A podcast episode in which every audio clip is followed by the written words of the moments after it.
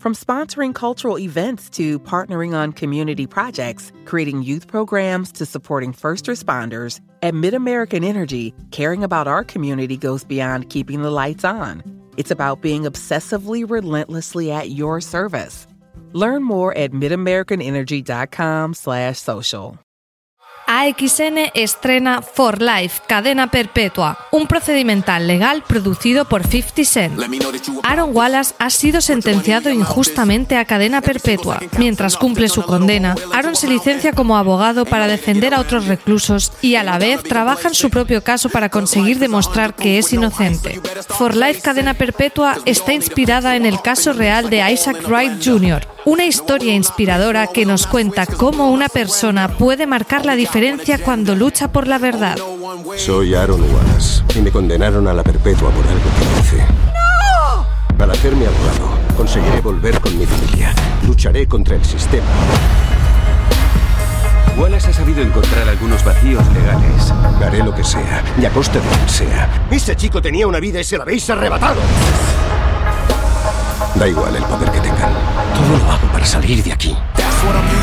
El próximo jueves 27 de febrero a las 23 horas no te pierdas el estreno de For Life, cadena perpetua en AXN.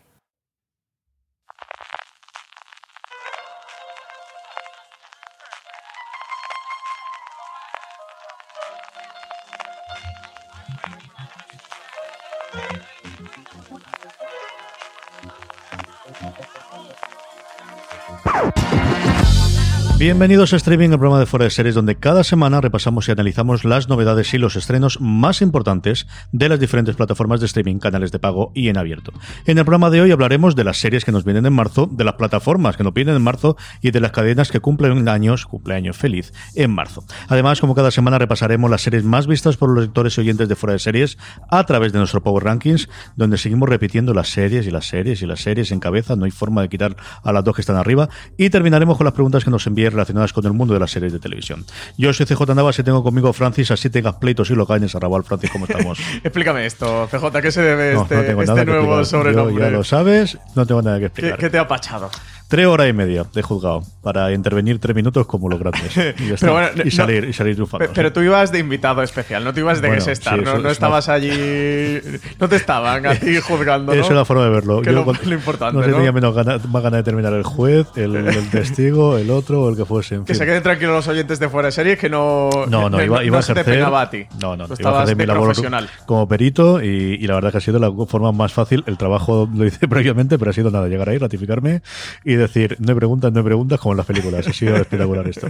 Pero sí, tres horas y media allí, además. En...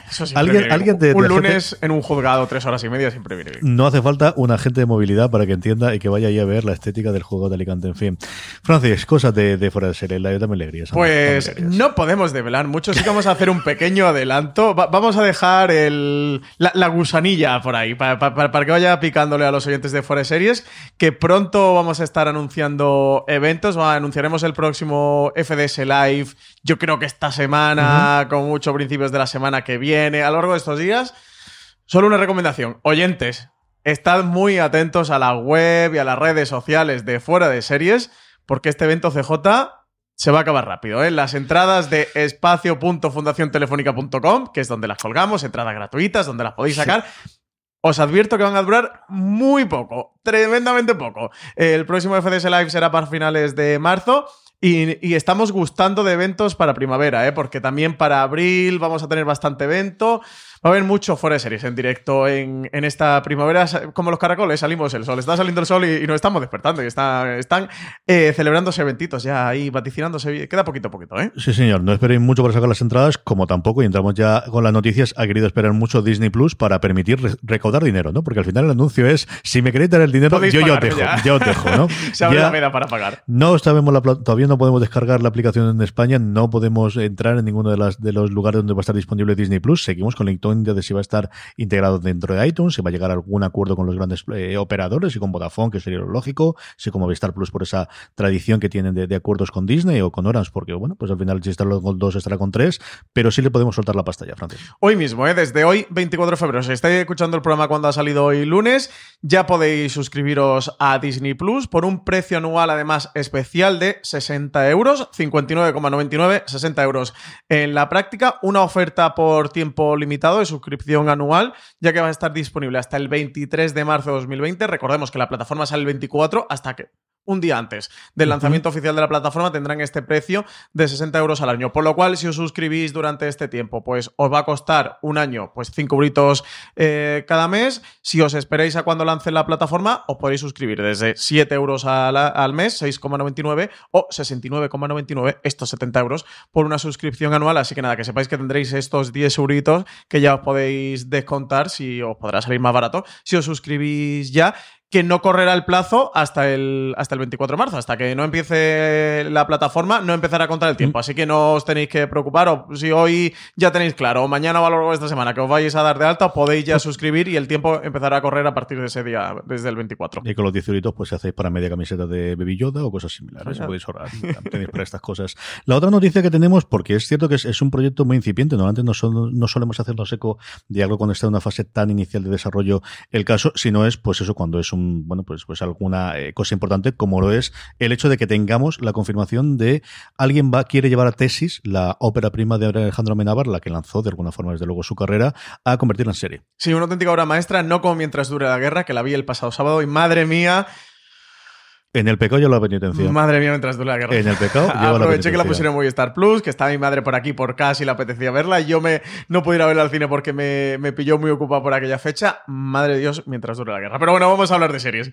¿Qué es lo que toca aquí en Fuera de Series? Pues sí, CJ, los remakes están de moda, ya lo sabemos. Remakes de películas. Sabemos que Parásitos es la gran ganadora tanto en Cannes como en los Oscars. Va a tener una adaptación a serie en HBO. También lo va a tener Tesis, eh, la película de Alejandro Amenábar, o todo apunta a ello, ya que eh, Federation Entertainment, una productora francesa tanto con sede en París como en Los Ángeles, ha adquirido los derechos de adaptación de la ópera prima de Alejandro Amenábar. Un auténtico peliculón. Tesis sí que sí, obra imprescindible, obra maestra del cine español. Amenábar debutaba como director y guionista con esta película, por la que recibió siete premios Goya en 2002 una historia eh, que tenía como protagonista Ángela, una universitaria que estaba haciendo su trabajo final de carrera sobre la violencia en el audiovisual y cuando su director de tesis es asesinado mientras buscaba material sobre el tema en la biblioteca de la facultad, en su vida entran Chema, un compañero experto en cine gore y pornográfico, y Bosco, un extraño chico, amigo íntimo de una joven, a la que mataron durante la grabación de una snuff movie. Así que ya tendríamos este proyecto, CJ, eso, proyecto muy importante, desde luego, para el cine español que, va a tener mm, adaptación. La película que lanzó Amenábar y que lanzó a Fele Martínez, yo recuerdo, porque tengo conocidos desde la familia de Fele, y yo recuerdo cuando estaba, él se fue a Madrid a, estudiar y cuando lo habían fichado para hacer el casting para hacer la película, los padres comentando, no, bueno, pues es una película rara y tal, tal, tal. Fíjate tú lo que salió a partir de ahí. Vamos ya con el repaso de las cadenas y de las plataformas. Amazon Prime Video. Amazon Prime Video nos trae lo que nadie creíamos que iba a ser realidad y es que Caronte, gracias a ese acuerdo que ha llegado con Mediaset, vamos a poder verla. Llega el 6 de marzo íntegra. Es la serie de la que hacemos bromas con Chicas Cajosa, Álvaro Nieva y este que os habla desde hace dos años porque ya la dimos el año pasado en, los especiales de mm. principio de 2019 que la serie va para adelante. Pues sí, parece que por fin lo vamos a poder ver. Sí. Lo primero, ¿te ha gustado la sintonía? He chula, he Molonas, ¿eh? a partir de ahora va a haber sintonías en fuera de serie. Vamos a ir también gustándonos de sintonías a partir de ahora. Pues tendremos ya 6 de marzo, está ahí al lado, CJ, una serie que en principio iba a verse en Mediaset España, pero que tras el acuerdo que ha firmado eh, Mediaset con la compañía americana, unas cuantas van a ver la luz en la plataforma a nivel internacional antes de su pase por la televisión en abierto. Carontes está creada por Verónica Fernández, creadora también de la serie Netflix H. Sigue a través de 13 episodios los pasos de Samuel Caronte, interpretado por Roberto Álamo, ¿Mm? un ex policía que ha pasado 8 años en la cárcel por una condena injusta. Sin embargo, el protagonista no ha perdido el tiempo entre rejas y se ha dedicado a estudiar para ser abogado. Ahora, en la calle, tratará de ganar reputación en el mundo judicial mientras investiga los acontecimientos que le llevaron a la cárcel. Junto con su socia, a quien da vida Miriam Giovanelli, utilizará su experiencia como policía y preso para ponerse del lado de quienes tienen todo que perder. Completan el reparto actores como Carlos Hipólito, Marta Larralde, Belén López, Julieta Serrano, entre muchos otros. Le tengo mucha curiosidad, lo dije desde que conocimos hace ya dos años el proyecto, a ver si conseguimos ver algo para la semana que viene antes del estreno poder comentarla. Vamos con Apple TV Plus, tenemos también su negrito de Te dura, ¿eh? Este es largo, es la Sí, sí, al final, al final la cola, la cola, Apple TV Plus es, eh, interesante. Apple TV Plus, que está recibiendo muchísimos parabienes con sus últimas series, incluida la serie documental que está haciendo sobre la visibilidad de los personajes LGTBI en el Hollywood desde los 60 aproximadamente hasta ahora. Bueno, entiendo, lo estaba comentando con lo he visto el fin de semana, yo he visto también alguno y es una serie de la que hablaremos bastante. Y lo que ha dejado ver es ya un pequeño tráiler de su gran estreno de marzo, la primera tanda de episodios de cuentos asombrosos de los Amazing Stories de Steven Spielberg. Como os digo, que ya hemos podido ver un de un minutito, minutito y algo. Presentación ya de esta antología de historias independientes producida por Steven Spielberg, que reimagina el popular formato de los años 80, en el que el propio cineasta escribió y dirigió varios episodios. Esa está creada por Edith Kitsis y Adam Horowitz guionistas de Perdidos. Irase una vez cada episodio de esta nueva serie que por momentos tiene aromas, recuerdos a encuentros en la tercera fase, la película del propio Steven Spielberg, va a transportarnos a mundos donde el único límite parece que va a ser la imaginación. En el elenco de estas historias que nos deja ver el tráiler destacan actores como Austin Stowell, Duncan Joyner, Kerry Bichet, Edward Barnes, Sasha Lane, Josh Holloway, Michelle Williams, eh, Victoria Pedretti y hasta Robert Foster. Los primeros cinco episodios de la antología van a estar disponibles el 6 de marzo en Apple TV Plus. Ya tenéis tráiler en fueradeseries.com Jota, ¿qué te ha parecido este Amazing Stories? Que yo sé que tú la estás esperando. Como teaser, ganas. Yo es cierto que, hombre, eh, yo creo que de Black Mirror del golpe que fueron las primeras temporadas a las últimas ha llovido bastante y se nos ha ido quitando bastante las, las esperanzas de hacerlo. Eh, yo creo que de Twilight Zone eh, la serie dejó bastante que desear. Tiene un par de episodios que estaban bien, pero algunos de ellos que dejó bastante, bastante que hacer. Y aquí nuevamente, pues es una antología. Tengo mucha ganas de ver a Carrie Bichet, que yo creo que es una actriz muy poco utilizada o en general muy poco bien utilizada más allá de Halt Fire y creo que es alguien que se come la pantalla, sé que me la he visto, yo recuerdo un episodio suyo en la primera temporada de Billions que quería que saliese muchísimo más y que, como te digo, después de Halt Fire prácticamente ha, desaparecido haciendo episodios eh, puntuales. A ver qué ocurre. Yo, desde luego tengo ganas de, verla, creo que es una de las grandes apuestas que tiene esta primavera, después de, como te digo, una racha en la que han encadenado dos o tres series que a nivel de crítica han funcionado muy muy bien para el TV Plus, más allá de los premios que se ha llevado Morning Show. Yo, después de verla en La Maldición de Hill, House eh, o en La Casa Hill, como he conocido Fuera de Series y por los oyentes de Fuera de Series. Y la segunda temporada de You, estoy absolutamente enamorado de Victoria Pedretti. Su personaje en You es fabuloso. También el que tenía la maldición de Hill House, que tiene un episodio casi embotellado dedicado a su personaje. Le tengo muchas ganas, ¿eh? porque además en el tráiler de Amazing Story se ve que también va a tener profundidad su personaje. A ver qué tal, a ver qué tal este Amazing Stories. Aquí sí que tenemos este formato que van a combinar van a colgar no tres, sino los primeros cinco episodios de la serie, la mitad de la, de la temporada, la primera parte de la temporada completa. Lo que habían hecho hasta ahora en, este modelo mixto híbrido era colgar los tres primeros. Aquí vamos a tener cinco, que es bastante.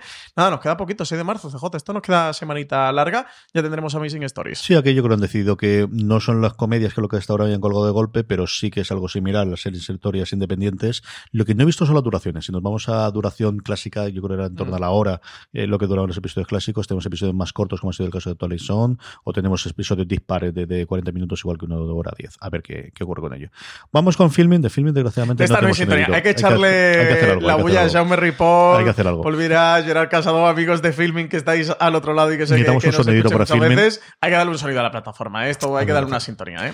Filming tiene uno de sus grandes estrenos este 25 de febrero. Llega El último gran robo miniserie de cuatro episodios protagonizada por Timothy Spall sobre el célebre atraco al depósito de seguridad de Hatton Garden en Londres en 2015, conocido como el mayor robo de la historia de Inglaterra, perpetrado por una banda de ladrones ancianos que robaron joyas por valor de 14 millones de libras. La gran peculiaridad del caso es que entre los ocho hombres que fueron condenados por el robo sumaban cerca de 500 años y la media edad de la banda era de 62. Ahí es nada.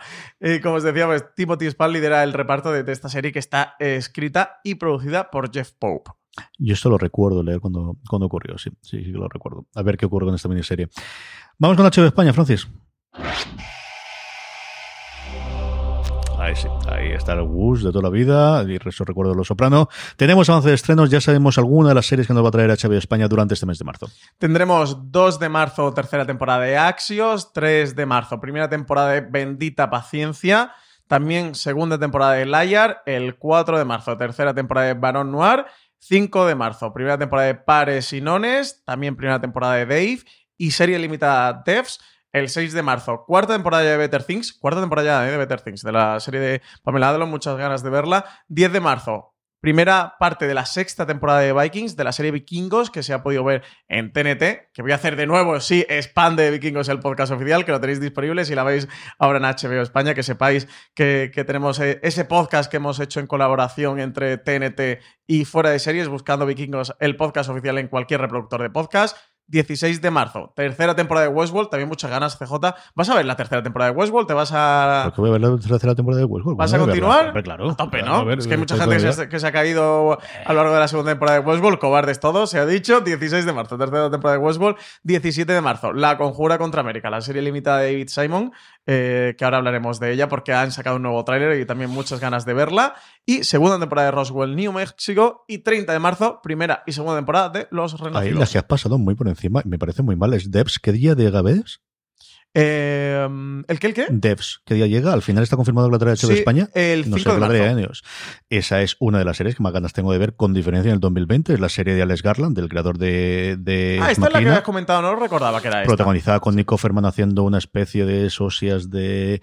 Pues del protagonista de Desmasina del personaje que tenía principal, con una especie de Steve Jobs, con la barba, y es todo alrededor del universo de los. Es que no le han dado nada de bombo. Es una serie original de Hulu. ¿eh? Es de las más esperadas, desde luego, en la, plataforma americana. Y, y yo me acabo de enterar ahora que Francis lo ha dicho que la traía HBO España, como lo pues, estoy contando. Pues justo esta mañana ha mandado, ha mandado HBO esta es de los que, vamos, si oís cualquiera lista de los americanos de cosas para ver el, durante el 2020, durante el primer estreno, la tenía ahí apuntada de a ver quién la pues trae, porque yo pensaba que le iba a traer al final Movistar o que le iba a traer.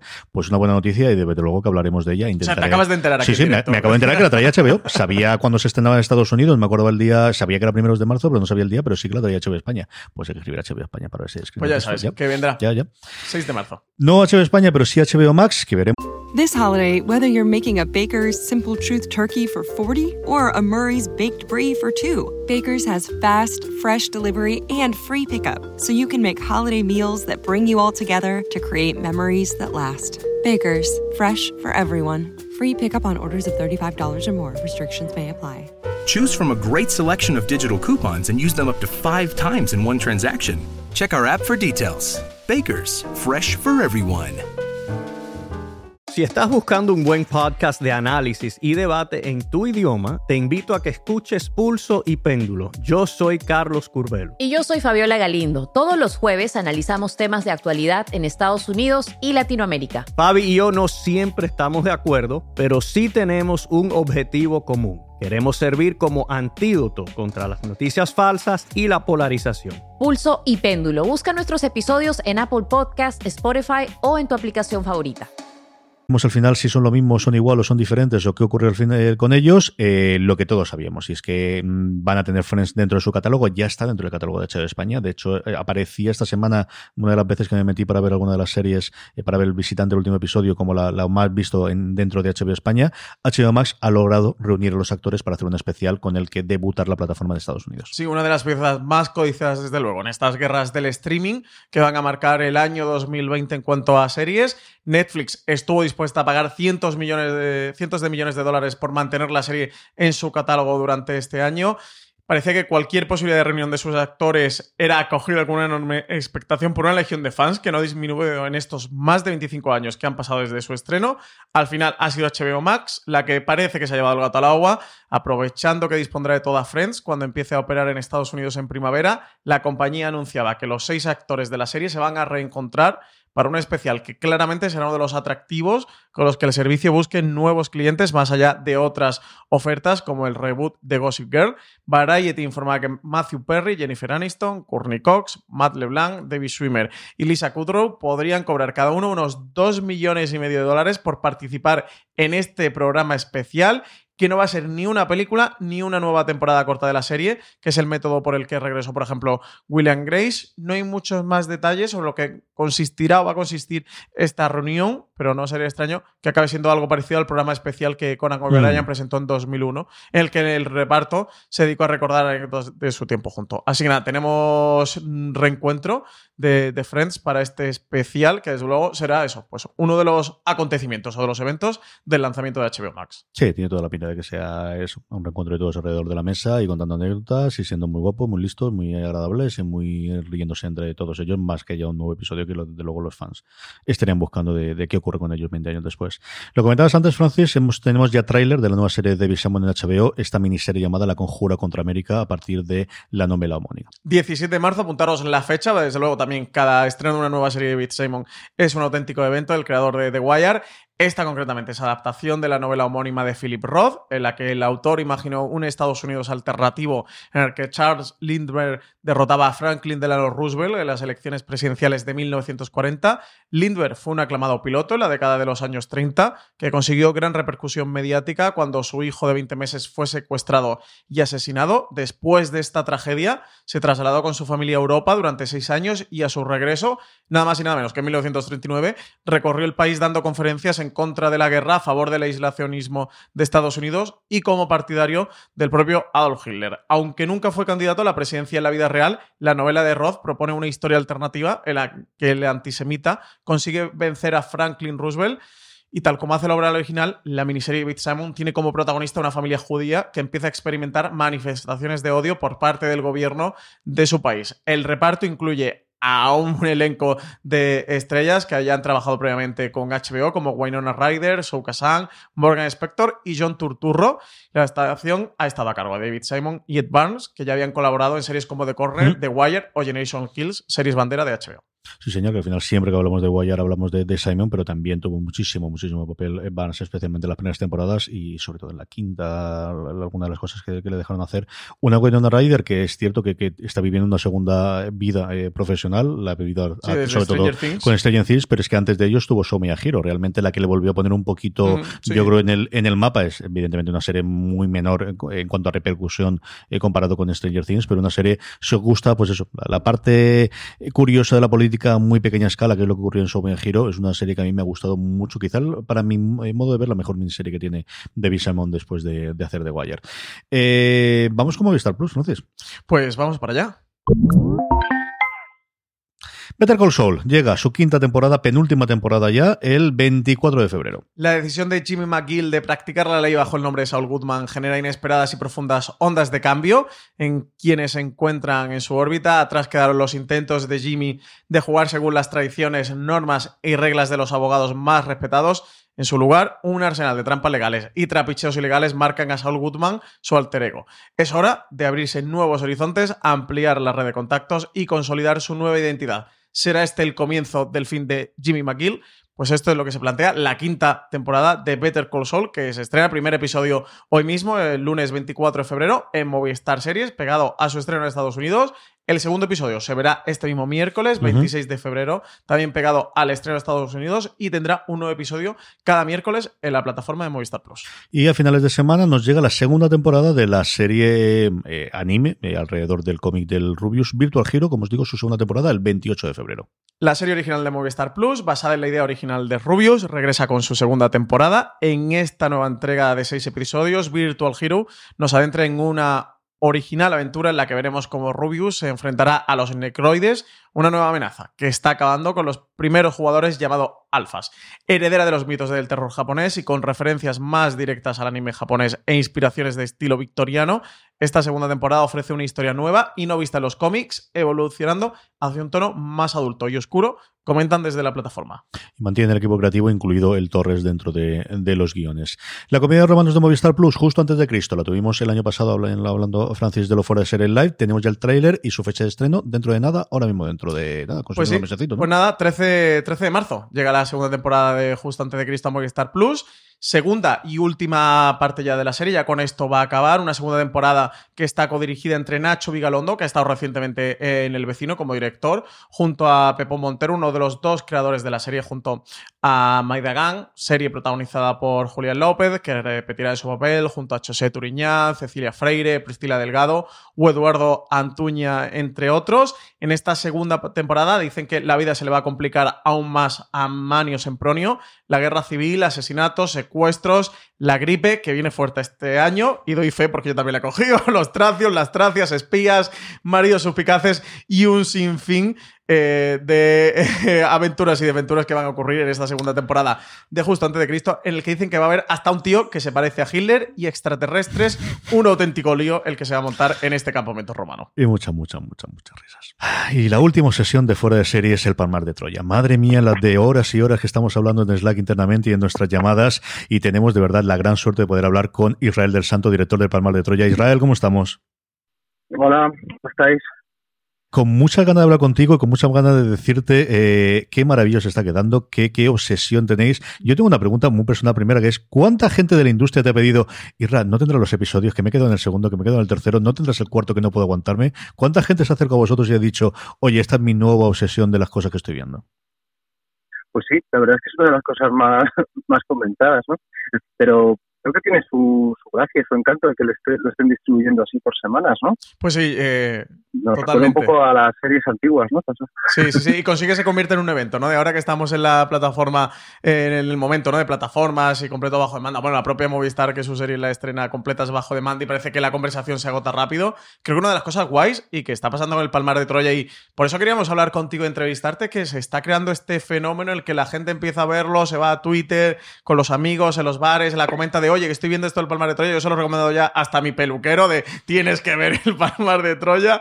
Eh, voy por ahí predicando, eh, no la fe de Clemente, sino la de, la de eh, casi la tuya, Israel, con el Palmar de, Troya, que la gente se vaya acercando. Y creo que sí, que, tiene esta parte buena. Bueno, oyentes de fuera de serie, ya sabéis que yo soy muy defensor del semana a semana y del disfrutar las series, sobre todo porque te da esta parte de, la conversación que tanto a los seriefilos nos gusta y creo que se está convirtiendo en esto el Palmar de Troya, ¿no? En esta serie de la que todo el mundo está hablando un poco, pasó en HBO en su momento con, con The Jinx y pasa con los buenos True Crime, que, que empiezan a ir haciendo bola y este efecto de bola de nieve y se empieza a comentar poquito a poco, poquito a poco, poquito a poco. Y creo que sí, que se está viendo con el, con el Palmar. Y yo creo que una de las cosas guays que está pasando.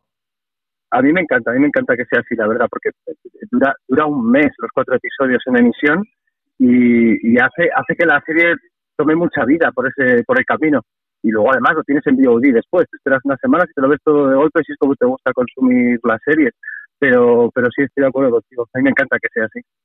Hablemos un poquito de Palma de Troya. Ah, para aquellos que todavía se quedan atrás, que además esta semana por fin va a estar completa con el cuarto episodio, Irra, de lo que habéis hablado un montón de cómo ha sido la idea de hacer la serie, de, de, de, de cuál fue el punto inicial. Pero ¿qué le diríamos a alguien que, uy, esto de ver un documental y esto de ver alguna cosa religiosa le puede tirar para atrás? ¿Cuál es, podría ser el gran reclamo para eh, tenéis que ver este tipo de series? Mm, para ver este tipo de series o el Palmar de Troya. Porque el Palmar de, claro, el Palmar de Troya nace en un momento en el que está, está en auge el tema de los crime y este tipo, pero, pero cuando yo recuerdo la primera vez que me presentan el proyecto del Palmar de Troya, yo no veo ningún crime, veo un montón de, de, locuras una detrás de otra, sin ningún tipo de orden y, tremendamente bizarras y surrealistas, pero, pero no veo un crime.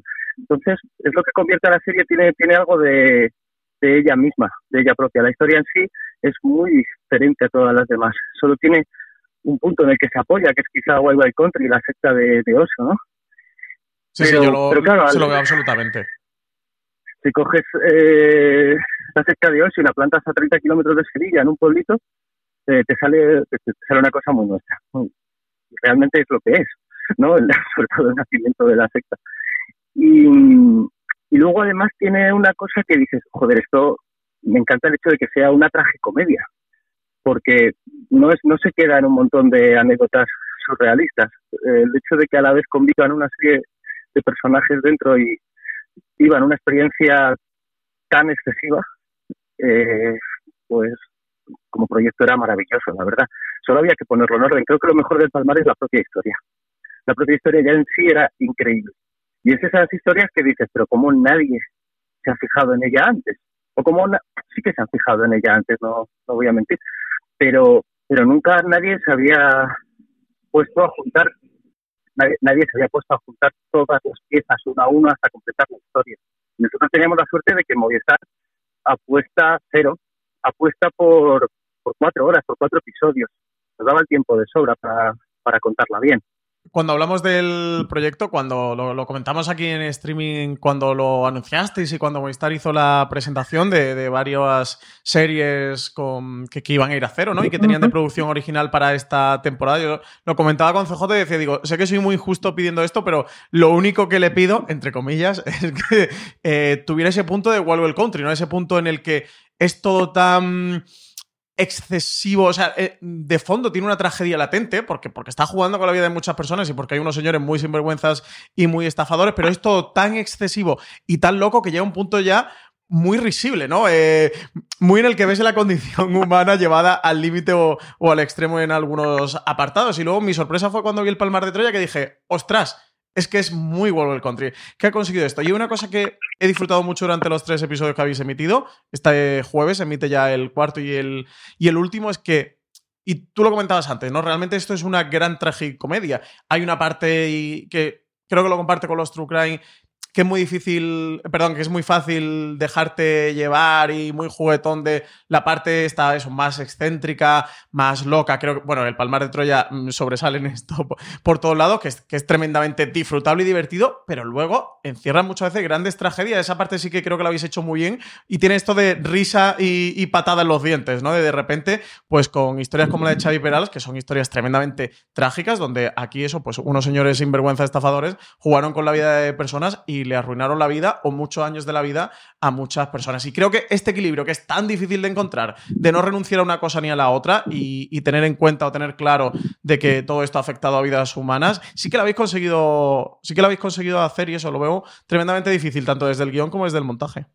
Pues mira, uno, uno de, los elementos claves de, de Wild Wild Country es los personajes que ellos utilizan. Más allá de las imágenes de archivo o que nosotros usemos recreación o, las portadas de los periódicos. Es que los personajes, cuando los tienes delante de cámara, sean personajes con los que el público empatice y quiera seguir escuchándoles.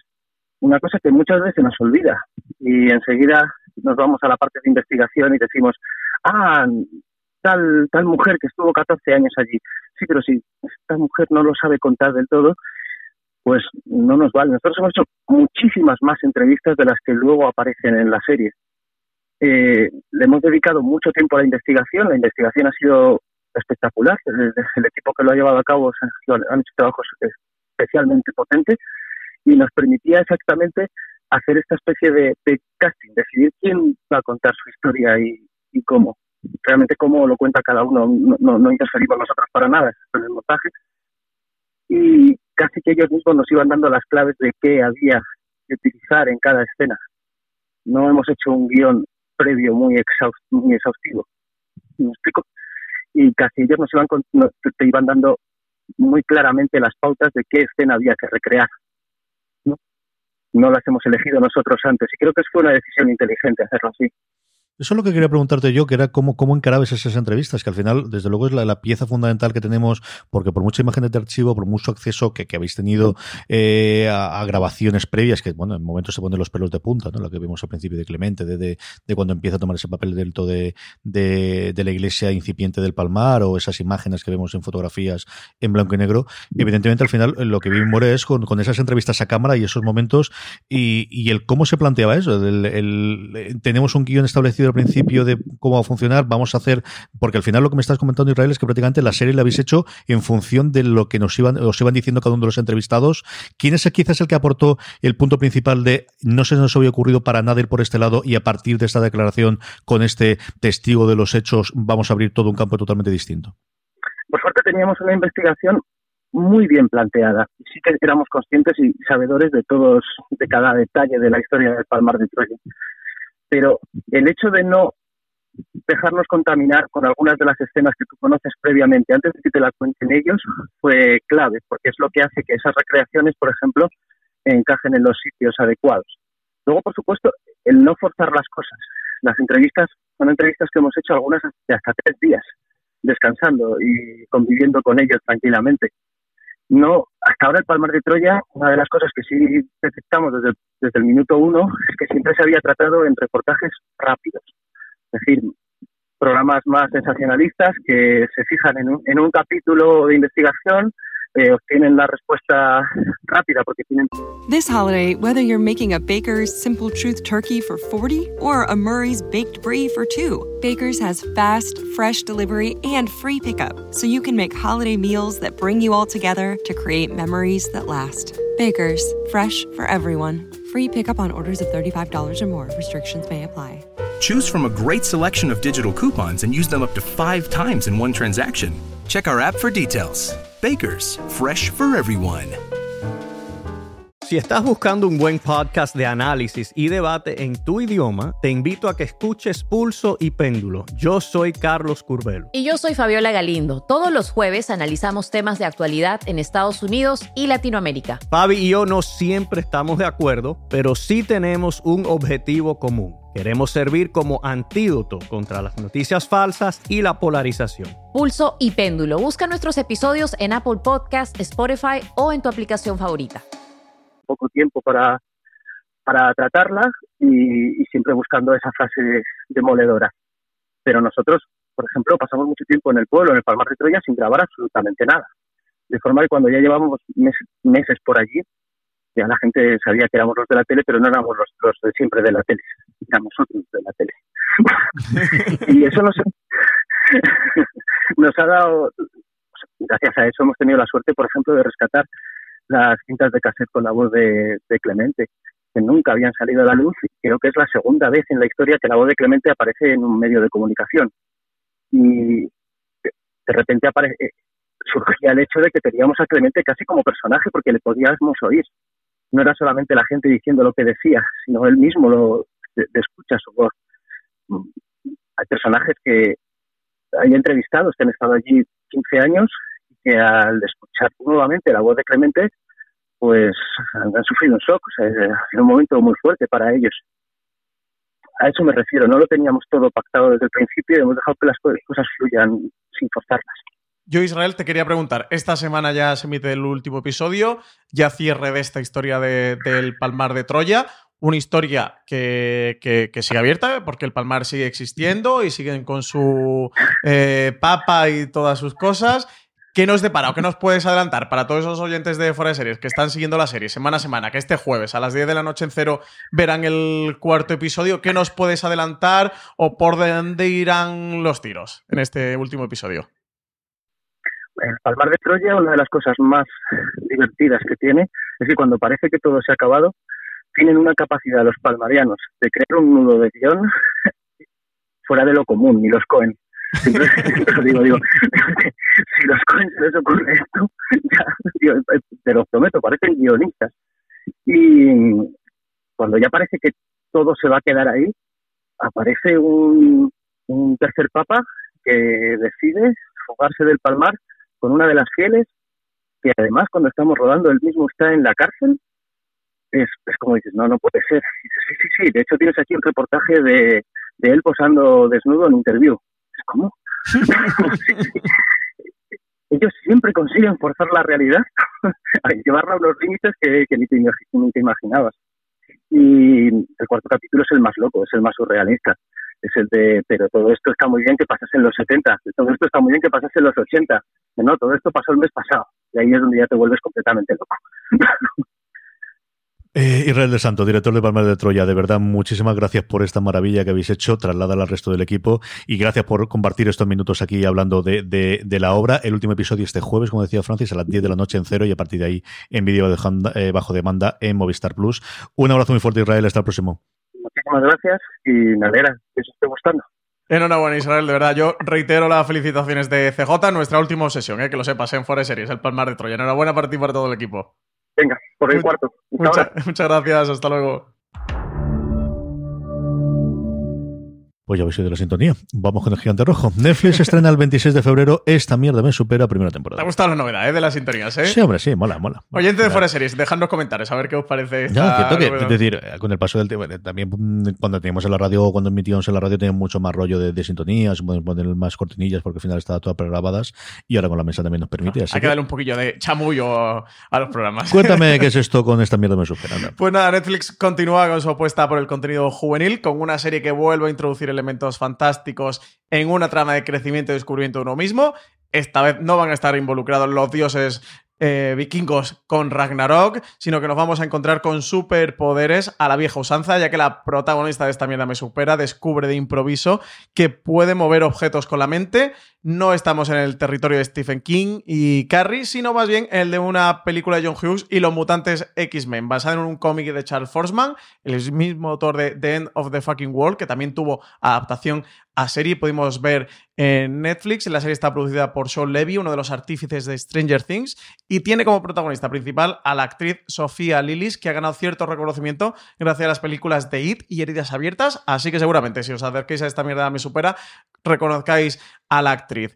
Por lo que hemos podido ver por el tráiler, las circunstancias en las que se va a ver su personaje, un adolescente de 17 años, cuyo padre falleció meses atrás y que tiene problemas para controlar su enfado, tendrá como único amigo a un chico algo excéntrico y una chica que está saliendo con el tipo más popular del instituto. Cuando descubra que ha desarrollado superpoderes, la vida de Sid va a alcanzar un cúmulo de complicaciones que ella tendrá que aprender a navegar porque al fin y al cabo eso significa convertirse en un adulto. Un día después, el 27 de febrero, nos llega la segunda temporada de Altered Carbon. Takeshi Kovacs va a volver a cambiar de cuerpo. La premisa de ciencia ficción de Altered Carbon, situada en un futuro donde las conciencias humanas pueden traspasarse a otros cuerpos que hacen de carcasas, permite que de cara a la segunda temporada de la serie haya un nuevo actor en el papel principal, de modo que el Joel Kinnaman va a hacer el testigo a Anthony Eso, encarnará a este personaje, a este Takeshi Kovacs, gran protagonista de Alter Carbon en su segunda temporada, serie que se va a estrenar el 27 de febrero en Netflix que tenemos en cuanto a la temática a Kovacs como único superviviente del, grupo de élite de guerreros interestelares que sigue buscando a través de los siglos a su amada Kelkrix Falconer. Su camino le llevará a volver a su planeta natal, atormentado por su pasado, y descubrirá que la investigación del crimen que tiene que resolver está en realidad conectado con la búsqueda de Quell. Con la ayuda de Poe, su fiel amigo de inteligencia artificial, tendrá que esquivar a sus enemigos y descubrir la verdad sobre la mujer a la que ama Nada más y nada menos para la segunda temporada de Alter Carbon. Sí, señor. Un montón de noticias ahora en Netflix. La primera, eh, monográfico de Ryan Murphy. Lo primero es que ya tenemos fecha de estreno de su nueva serie Hollywood. Y si puedes reescribir la historia, con esta críptica frase ha presentado Ryan Murphy el cartel de su nueva miniserie Hollywood, que ya tiene fecha de estreno, llegará el próximo 1 de mayo a Netflix, ambientado en los años 40 del siglo pasado, tras la Segunda Guerra Mundial. La ficción contará a lo largo de siete episodios la historia de un grupo de personajes que tratarán de triunfar en Hollywood como actores y directores a cualquier precio, y a través de cada uno de ellos conoceremos diferentes problemas de la industria, como los prejuicios sobre raza, género y sexualidad que perduran hasta nuestros días y perniciosas dinámicas de poder. El actor Darren Criss, que ya destacó en otra serie de Ryan Murphy como American Crime Story, ese auténtico eh, personajazo que interpretaba en Versace, encabeza un elenco donde también veremos a Patty Lupon, a David Cornswet, a Samara Weaving, a Dylan McDermott o a Joe Mantanello entre muchos otros. En esta ocasión acompañan a Ryan Murphy como creadores de la serie dos de sus colaboradores habituales, como son Ian Brennan, junto a quien desarrolló Glee, Screen Queens y The Politician, y Janet Mock, que ha sido productora ejecutiva de Pose. Además de este Hollywood, Murphy tiene varios frentes abiertos en Netflix, empresa con la cual firmó un contrato de exclusividad. El siguiente de sus proyectos, ya también CJ, lo tenemos hoy como noticia porque nos han dejado ver un teaser. Sí, Halston es la serie, eh, que vemos de Hollywood, por ejemplo. por, cierto, el, a mí la foto me encanta. Es cinco personas subidas arriba de la H ¿eh? del, cartel famoso de, Hollywood por la parte de atrás. Es muy, muy chulo. Pero como decía Francis, ya tenemos el teaser de Halston. Sí, en foreseries.com podéis ver el póster de, Hollywood si os apetece. Pero bueno, tenemos también teaser de, de Halston. También lo tenemos en foreseries.com, como no podía ser de otra manera. Nuevo proyecto de, de Ryan Murphy mientras está preparando la llegada de Hollywood, que comentábamos ahora mismo, y Ratchet, que se van a ver a lo largo de esto 2020, el creador publicaba en su cuenta de Instagram un atractivo teaser de su siguiente proyecto, titulado Halston, el vídeo con imágenes de los actores, acompañados por el tema musical Love is the Drag de Roxy Music, fue acompañado por un texto en el que Murphy decía que después de 20 años de idas y vueltas, la miniserie Halston, protagonizada por el fantástico Ewan McGregor, comenzaba su producción, que estaba muy orgulloso de, su director y líder Dan Miañanan y de Christian Bacon de Killer Films, que está emocionado con producir esta gran serie con ellos, acompañado de Alexis Martin Budal y de Pamela Koffler. La miniserie está inspirada en el diseñador de modas norteamericano Roy Halston Frowick, mejor conocido como Halston, icono de la moda que ayudó a definir el estilo de los años 70 y a quien dará vida en pantalla McGregor. Junto a él estarán Krista Rodríguez en el papel de Liza Minnelli, Rory Culkin, que lo vemos por aquí después de Succession, mm. después de Waco, en el papel de Joel Schumacher. Tendremos a Rebecca Dayan, que será Elsa Peretti, y otros actores como David Pitu, Sullivan Jones o Gianfranco Rodríguez a todos podemos verlo en sus respectivos papeles en este teaser que, como ya os digo, lo tenéis disponible en foraseries.com. Sí, es una serie, pues nuevamente, para lo que le gusta hacer Murphy, de la gente bonita de, de Hollywood y alrededores. Yo creo que que lo hace muy bien. Es cierto que yo creo que después de ver en eh, American English Scandal el papel, yo creo que Ben Whishaw le hubiese venido que ni a Dio el dedo. Yo creo que estoy Yo estoy contigo, eh, le, pega podría pegar muchísimo, muchísimo. Yo creo que en las fotos sale bastante bien, pero siempre tengo detrás de esto lo bordaría Whishaw, como tantas otras cosas por otro lado. Elite, que vuelve el 13 de marzo con su tercera temporada, Francis. Pues nada, Instituto de las de vuelta. Vuelve a abrir sus puertas. 13 de marzo, queda muy poquito. Recordemos que la segunda temporada se estrenó en. Fue en septiembre, ¿no? Ya estoy dudando si septiembre o octubre. Fue en septiembre. Tuvimos hasta fuera de Series Live, nos lo pasamos genial. Con Carlos Montero y Darío Madrona, los creadores y guionistas de este gran fenómeno juvenil, fenómeno internacional de la plataforma, que está entre sus producciones en idiomas de habla no, no inglesa con más éxito ha sido el propio canal de, Twitter de la compañía la elegido para hacer este anuncio, acompañado de un breve teaser en el que vemos a los personajes, incluidos los dos nuevos alumnos del instituto que vendrán, poner cara de preocupados ante lo que se les viene encima. Imagínate, CJ, para que los protagonistas de Elite se preocupen, ¿qué será lo que les viene encima con lo que han pasado estos pobres chavales? A, ni sus 18 años, ni su mayoría de edad cumplida. Según la sinopsis oficial de Netflix, la tercera temporada de Elite va a ser de todo menos plácida el regreso de Polo a las encinas va a generar tensiones entre sus compañeros, tensiones que van a culminar, como no podía ser de otra manera, en otra tragedia. ¿Qué papel jugarán Jerai y Malik, las incorporaciones de la entrega? Quién se dejará llevar por sus ansias de venganza, pues nada, tendremos que esperar hasta el 13 de marzo para saberlo. Como curiosidad, esta semana en el TV Stop 5, en el programa de, Hollywood Reporter, eh, una de las preguntas que le hacían era sobre el contenido de Netflix, y hay un momento que Daniel Feinberg habla de en La Casa de Papel, y Leslie Goldberg, que es la, la la que hace, que es la editora de, la Costa Oeste, cuenta cómo ella vio el lead, que es como lo dice el este, se cargó la primera temporada en un fin de semana. Está totalmente enganchada, eh, como le gustaba. Por último, no tenemos fecha, pero sí sabemos que volverá. Volverá por una segunda temporada El Vecino. Tendremos más que Gutiérrez con todo el elenco de sus protagonistas en un futuro, esperemos que cercano, Francis. Pues sí, las hazañas de Titán, también conocido como Javier, el vecino de José Ramón, continuarán en Netflix. La plataforma confirmaba que la serie El Vecino, estrenada el pasado 31 de diciembre, ha sido renovada por una segunda temporada, de modo que King Gutiérrez seguirá vistiendo el traje rojo de superhéroe. Los 10 primeros episodios de esta ficción apenas tuvieron tiempo para contarnos el comienzo de la aventura de esta suerte de Salvador Gañán que vive en un barrio cualquiera de España, pero universo creado por Santiago García y Pebo Pérez en las viñetas y llevado al formato audiovisual por Carlos de Pando y Sara Antuña como sus runners. Todavía darán mucho de sí. El rodaje de la nueva entrega comenzará en mayo en Madrid y esperemos, pues que para finales de año, ¿no? Entre. Se estrenó para el 31, que es cuando fue, así que si, si vamos a un añito, pues esperemos para Además, se resolvía el final de la primera temporada con un tremendo cliffhanger, que no voy a decir para no destripar a todos aquellos que no lo hayan visto. No voy a regañar a la gente que no lo haya visto el vecino, porque ya tenemos hasta review en foreseries.com, pero tiene un gran cliffhanger. Así que a ver cómo lo resuelven en esta segunda temporada, que estará de nuevo escrita por Miguel Esteban y Raúl Navarro.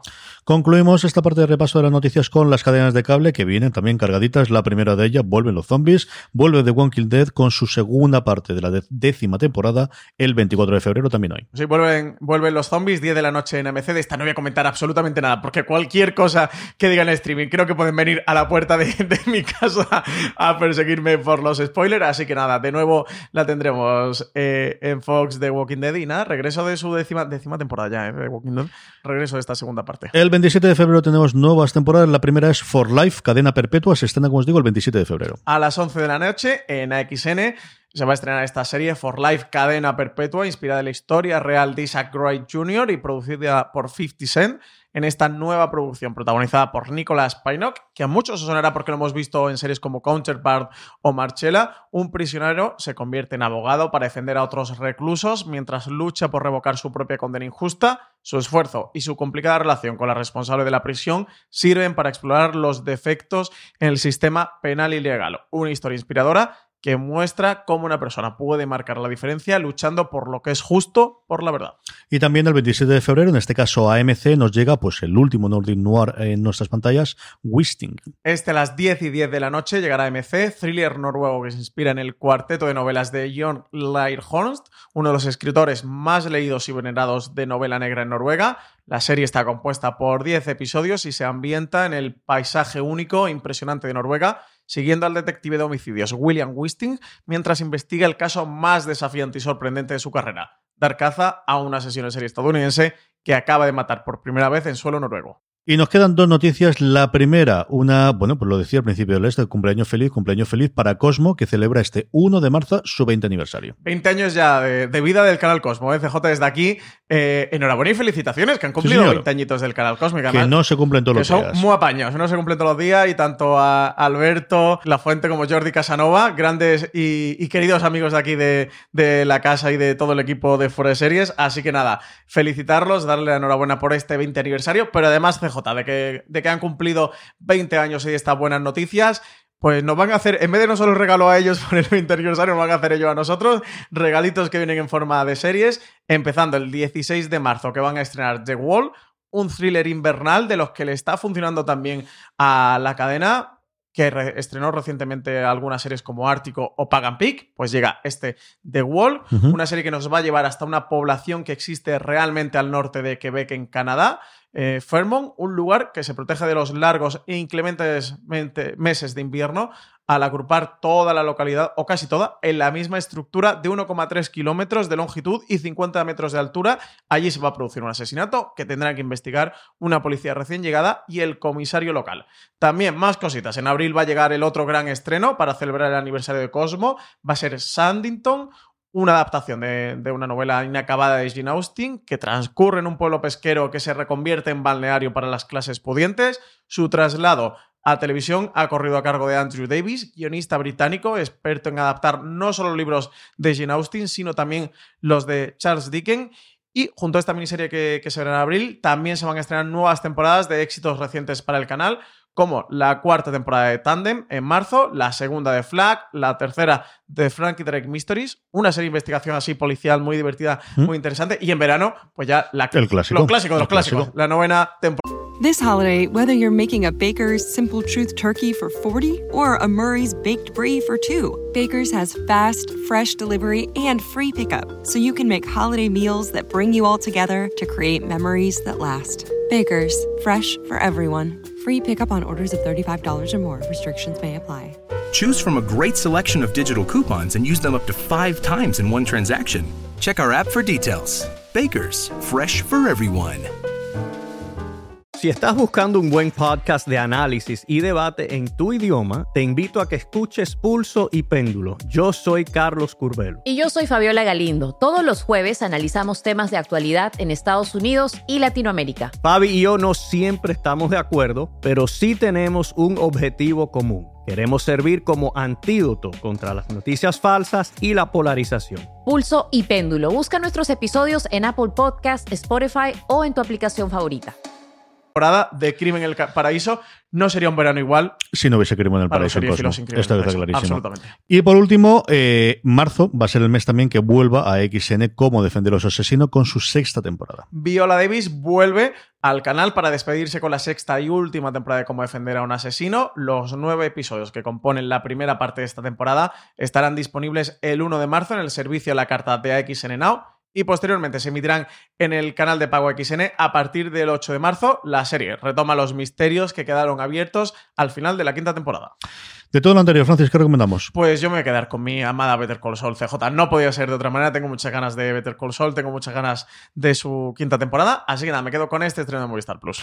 Yo, la verdad es que tengo un porrón aquí para, para poder comentar. Eh, el último robo, la verdad es que me atrae bastante. Pero al final, Arte de Carbon, que yo creo que es de los que más, soy de las personas a las que más le gustó la primera temporada, que hubo un montón que, que renegaron de ella después. A mí me entretuvo bastante y tengo curiosidad por ver qué han hecho esta segunda temporada, ahora que ya no está tan debajo del foco y ni ser eh, una esperanza tan grande para, para Netflix.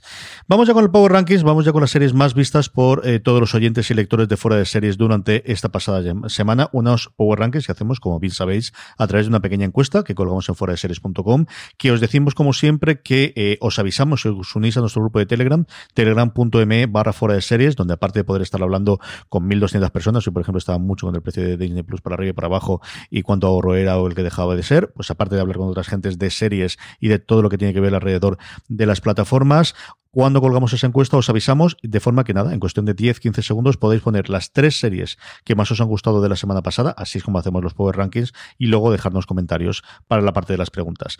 Unos Power Rankings que abrimos con Sex Education, Francis cae cuatro puestos, se queda justo, justo al borde, pues uno de los grandes éxitos de Netflix, ya con su segunda temporada emitida y ya confirmada su tercera temporada, como dijimos la semana pasada. Y novena posición para Vikingos, que ha terminado la primera parte de la sexta temporada, una sexta temporada que volverá ya con su última eh, parte a finales de año, que la tenéis disponible, se ha podido ver en TNT, también en los servicios bajo demanda de TNT. Y de nuevo hago. Tenéis que escuchar Vikingos, el podcast oficial.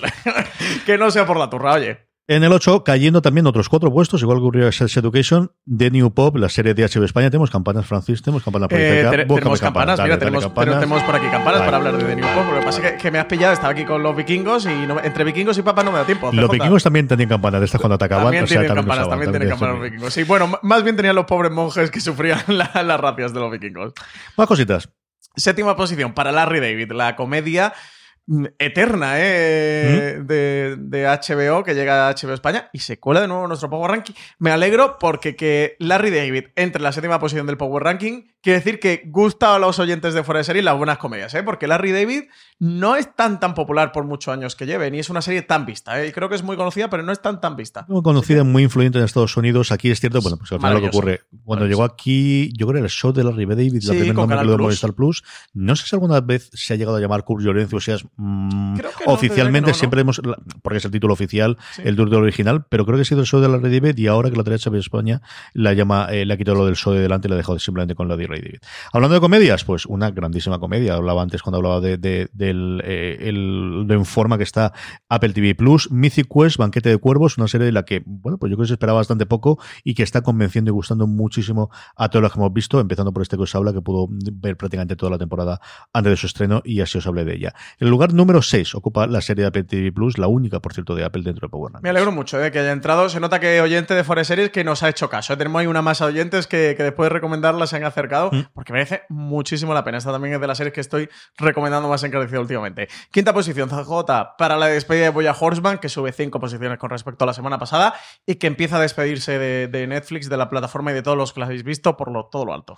Sí, señor. En el cuarto tenemos una subida de tres puestos con respecto a la semana pasada. Evil, la serie que podemos disfrutar en España gracias al canal Sci-Fi y que se queda nada a un puestecito solamente del podio.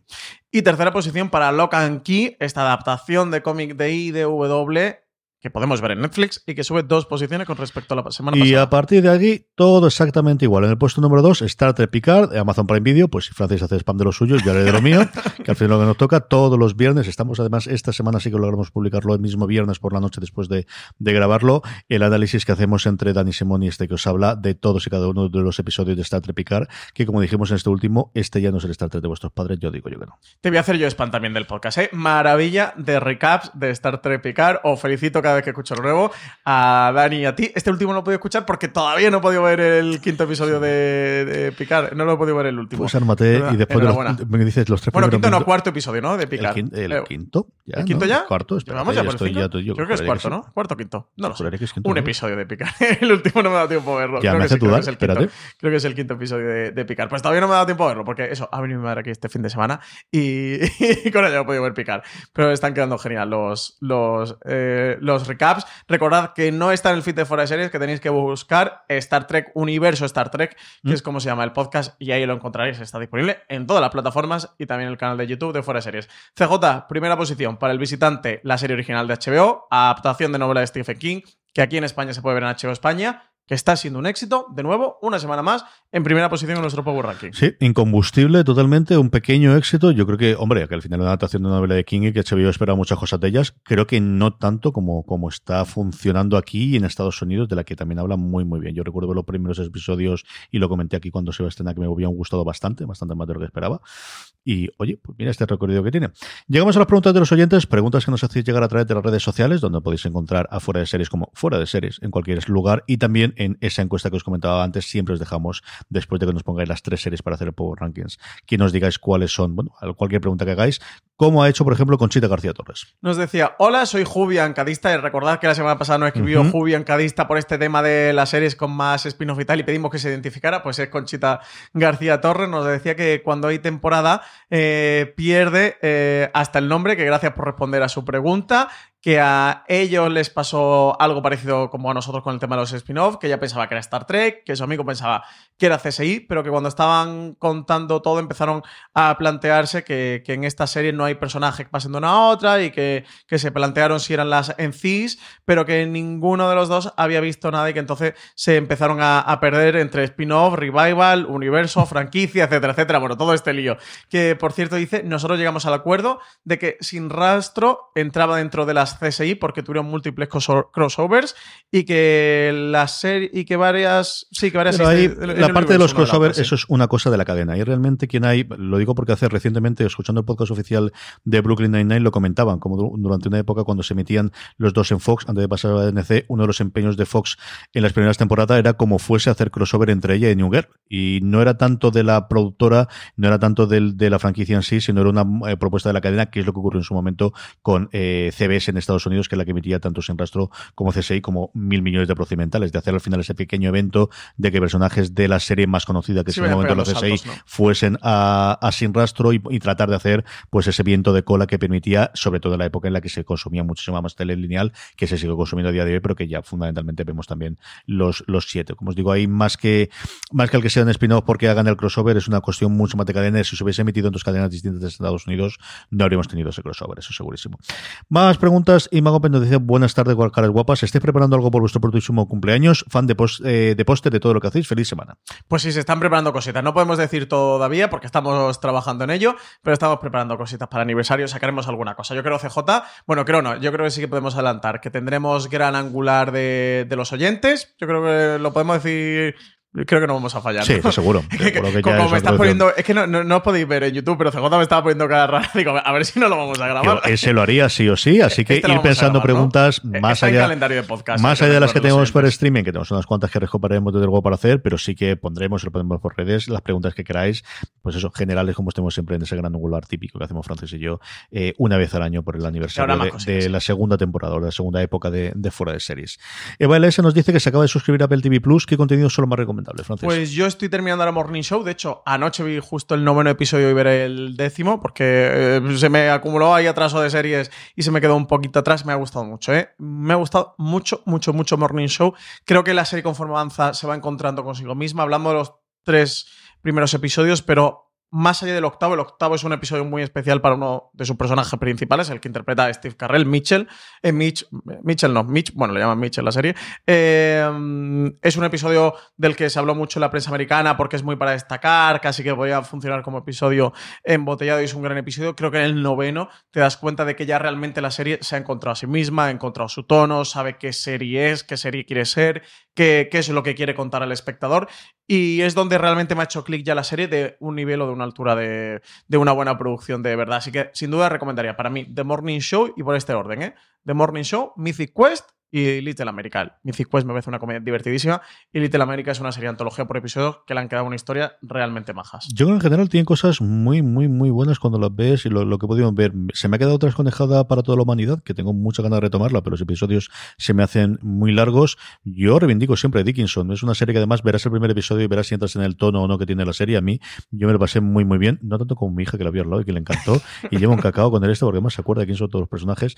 Me pareció muy divertida y creo que está un momento dulce. Y, esta última serie acerca de, la bueno de la posición del, del colectivo LGTBI que se me ha ido totalmente es visible, puede ser, Francis, ¿cómo se llama? visible, o, visible, o visibilidad. es Visible Out of Television, pero lo han traducido. ¿eh? En la plataforma vi que eh, está, traducido la plataforma de Apple. No me acuerdo si es visible o cómo se llama. Mm, si os gusta ese tipo de documentales, de verdad que las cosas que han hecho Posiblemente sí, y sí tiene su legión de fans también, que saben a lo que van, eh, funciona. Que a mí me haya gustado mucho, yo creo que Mythic Quest tiene un quinto episodio que va a ser de lo mejor del año, me ha encantado, y recuerdo muy buenos recuerdo de Dickinson cuando lo vi y me lo cargué en un día y medio. Sí, mira, he mirado la nota de prensa de Apple y es visibilidad, dos puntos, LGTBI en la televisión. De acuerdo si era visible o visibilidad. Una última pregunta, nos da tiempo, entonces. Pues nos preguntan más cositas, nos dice mm, Diane Nguyen, por tercera semana consecutiva, por favor, un review de Boya Horseman no olviden esta maravillosa serie. Ya, pobrecito. No, por alusiones. cómo hacerlo. Eh, está grabado. O sea, no es que lo vayamos a hacer. O sea, estar está. Otra cosa es cuando se emite y cuando se edite y ahí ya. Jueves de la eh, semana que viene, ¿no? Podemos asegurarlo. yo tenga conocimiento, sí, pero grabado está. Lo hicimos entre Richie Fintano, Valentina y yo y este que os habla. Nos lo pasamos muy, muy bien. Y no te preocupes, Diane, que suficientes problemas tiene la pobrecita en esta última temporada. como en todas las anteriores, que, la verdad es que la pobre lo pasa de aquella forma en, en Boya Horseman, aunque tiene un papel fundamental en la última temporada y si me apuráis en el último episodio, para aquellos que hayáis disfrutado ya de la serie. Pues jueves 5 de marzo. Jueves nos ha quedado un review, pues eso, muy de la última temporada, pero sobre todo de, de qué ha supuesto para nosotros la temporada, de la, la, serie, ¿no? Como ocurre normalmente cuando haces un review de una última temporada, una serie que ha pasado tanto tiempo en, en tu vida, pues al final es más un análisis completo de, de toda la serie que, que, solo y exclusivamente de la última temporada. Vamos con cerrando el chiringuito, recordando que va a disfrutar la gente en el canal de podcast de Fuera de Serie durante esta semana, Francis. Pues tenemos mañana martes, gran angular, las nuevas series de Star Trek, este universo de Star Trek que está montando CBS All Access, gran angular con Marina Such, Dani Simón y CJ Navas, dos de los tres miembros que están haciendo el podcast de Universo Star Trek, y Marina Such que está haciendo las críticas semana a semana en la web sobre Star Trek Picard.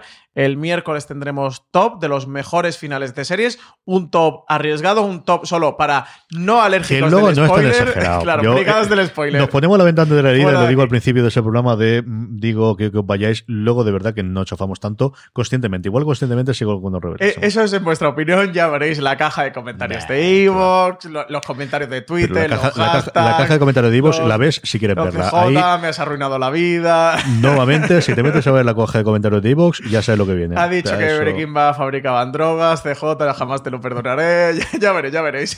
En Perdidos estaban en una isla, más fastidiado. Ya lo veréis, ya lo veréis.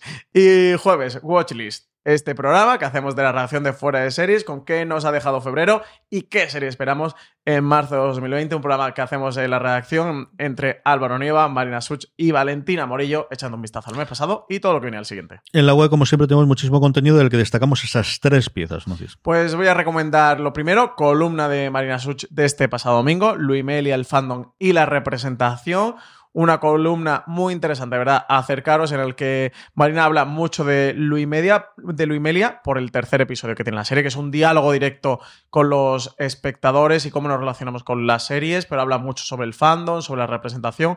Interesantísimo, ¿eh? de verdad. Luego también, artículo de Marina Such de Perdida a Drama. La ficción española ha empezado 2020 muy bien, donde hace repaso en los poquitos mm, días, semanas que llevamos de 2020. Eh, ahora mismo a 24 de, febrero, lo que llevamos corrido de año como los estrenos, eso, pues precisamente de Luimelia, de Perdida, de, drama y de algunas series más, están marcando un 2020 muy importante para la ficción española, también El Vecino, Scam, etcétera, etcétera. Muy interesante todo lo que está viendo, todo lo que está llegando. Y luego también columna de Alberto Rey, Perdidos es la serie perfecta, columna que viene derivada en parte de su intervención estelar, tengo que decirlo, porque lo estoy viendo en Sánchez y, y Carbonell, en el programa de la, de 2 de, televisión, donde hablaba de parte de esto en ese monólogo que se marcó en el programa, que estuvo magnífico, y habla del tema en fuera de series también, en su columna de esta semana, de este viernes pasado, imprescindible columna de Alberto Roy, imprescindible, tenéis que acercar a verla. Hasta aquí ha llegado streaming. Tenéis mucho más contenido en formato podcast, como os decíamos en la cadena de fuera de series, además de esos dos programas, el de Vikingos, eh, el Vikingos, el podcast oficial, y el de Star Trek, Universo Star Trek, que podéis encontrar independientemente en iVoox, en Spotify y en Apple Podcast. Mucho más contenido en fuera de series.com. Don Francis Arrabal, hasta la semana que viene. Pues CJ, antes de despedirme, tengo un breaking news muy importante de ir, ¿no? ¿eh? A3 Media cierra el secreto de Puente Viejo tras nueve años en antena. No puede ser. El serial vespertino se despide de la audiencia este año. Se acaba el secreto de Puente Viejo. ¿eh? No sabemos Paquita Sala de la pobre cómo estará, cómo, en qué situación se encontrará, porque a partir de ahora le va a, le va a costar más Tendrá que engancharse a Mares para siempre, que es lo que que hecho desde el ¿eh? principio. Se acaba el secreto de Puente Viejo. La semana que viene lo comentaremos. Sí, señor, lo comentaremos, desde luego que sí. Eh, nada, que gracias por escucharnos, gracias por estar ahí. Como siempre os digo, recordad, tened muchísimo cuidado y fuera.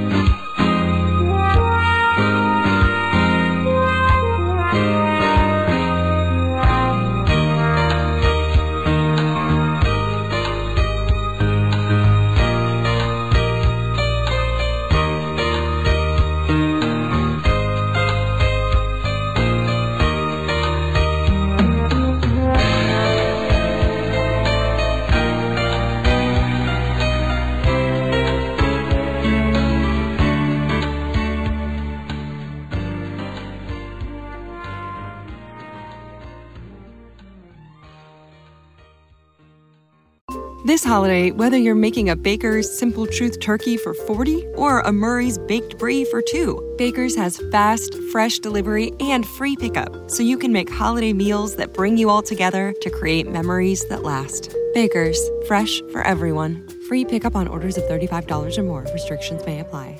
Choose from a great selection of digital coupons and use them up to five times in one transaction. Check our app for details. Baker's, fresh for everyone.